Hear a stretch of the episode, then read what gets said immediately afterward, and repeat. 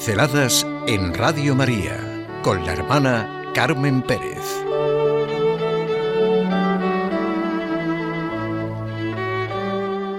Nuestra referencia hoy es el Salmo 8.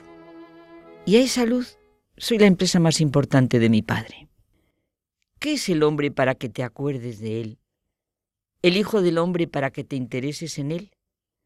¿Qué somos para que nos ames, nos cuides, nos protejas, nos redimas?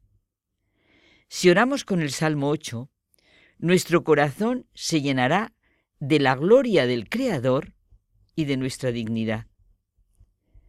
La señal más evidente es que hemos sido creados para ser hijos de Dios, los únicos que somos capaces de responsabilizarnos, decidir, crear, imaginar, investigar, reconocer a Dios. Es que es una maravilla pensar que tenemos capacidad de reconocer a Dios, amarle, alabarle, glorificarle, expresarle nuestra constante acción de gracias. En la naturaleza somos los seres más importantes de la empresa de Dios. Podíamos decir nosotros como Alberto, soy la empresa más importante de mi Padre Dios, del Creador. Mucho de esta pincelada ha sido originado por el reencuentro con un chico. Y recordamos, cuando estaba en el hospital de parapléjicos, hacía cuarto de la ESO, le mandaron desde su instituto a hacer un trabajo con una orientación determinada, deshumanizada, reduccionista y relativista. Con ese encauzamiento los chicos están en viaje sin rumbo y pronto experimentan el sinsentido que es el vivir humano. No hay auténticamente leyes, cualquier técnica vale, se legisla en función de los que tengan el poder, no hay un campo común posible para el diálogo, los puntos de vista personales no pueden ser confrontados a un sentido de la persona, a su sentido de la vida, de dónde viene, a dónde va, sus deberes, sus derechos.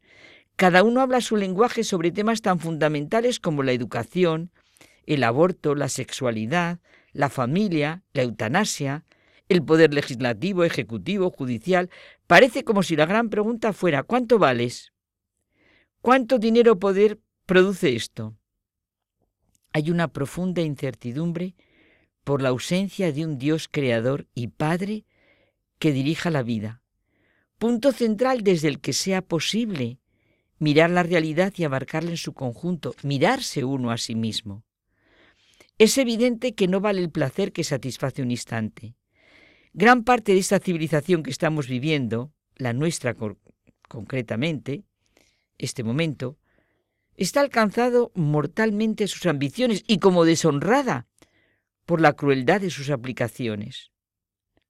¿Es el embrión una especie de quiste que se opera y ya está?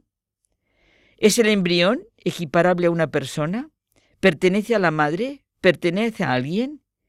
¿Tiene valor por sí mismo? ¿Merece protección? ¿Qué nivel? ¿El embrión es titular de derechos? ¿Pasan los embriones a propiedad de alguien? ¿Es irreductible lo que hay en el seno de una madre? Se puede decir madre o también es incorrecto.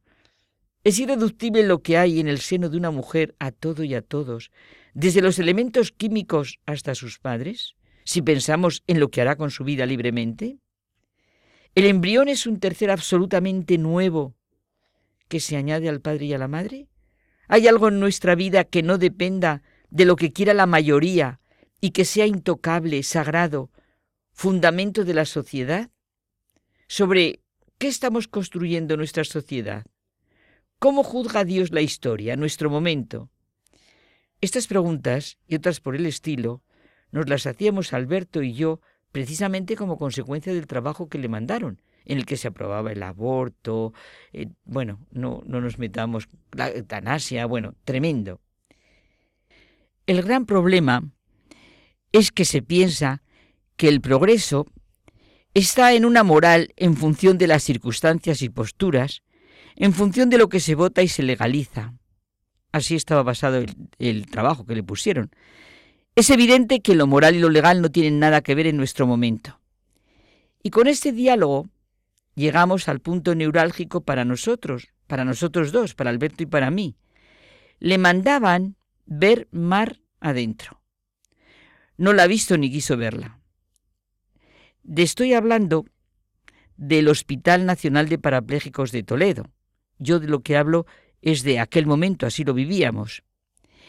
Esto para aprender, ilustrar y estudiar el problema, decía Alberto, es mucho mejor que la película Mar Adentro. Él lo vivió así y entonces lo hacíamos, lo vivíamos así.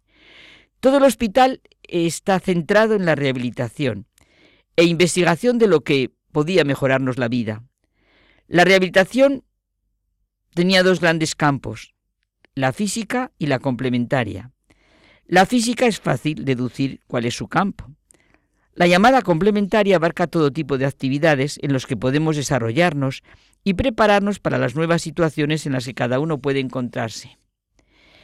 Entre sus compañeros había muchos, como él decía, no habían estudiado ni siquiera la ESO, pero todos recibían ayuda, la ayuda que se necesitaba para obtener el graduado escolar. Y los alumnos que hacían bachillerato podían continuar sus estudios, así como los que querían ayuda para su acceso a la universidad por mayores de 25 años. Otro tipo de actividades a los que pueden acceder todas las personas son biblioteca, informática, pintura, talleres de manualidades, deportes. Incluso los, los miércoles un grupo va a equitación. Bueno, ¿por qué vamos diciendo todo esto tanto Alberto y yo? Pues porque todo es una propuesta de vida. Hay muchas más películas interesantísimas en la propia vida de las personas. Y Alberto sentía que sus padres estaban con él, que la familia era el mejor apoyo y ayuda para toda superación, para toda superación, para todo esfuerzo. Al preguntarle yo, y él lo recuerda, en qué trabajaba su padre y cómo podían compaginar sus padres la situación que tienen, me contestó. Y volvemos al principio.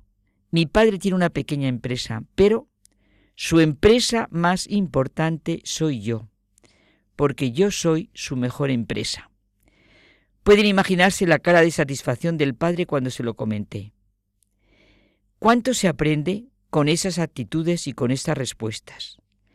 Menudas razones tiene Alberto y tantos, tantos otros para creer en su familia. Si, si oramos con el Salmo 8, nuestro corazón se llenará de la gloria del Creador y de nuestra dignidad. Señor Dios nuestro, qué admirable es tu nombre en toda la tierra. ¿Qué es el hombre para que te acuerdes de él, el Hijo del hombre para que te intereses en él?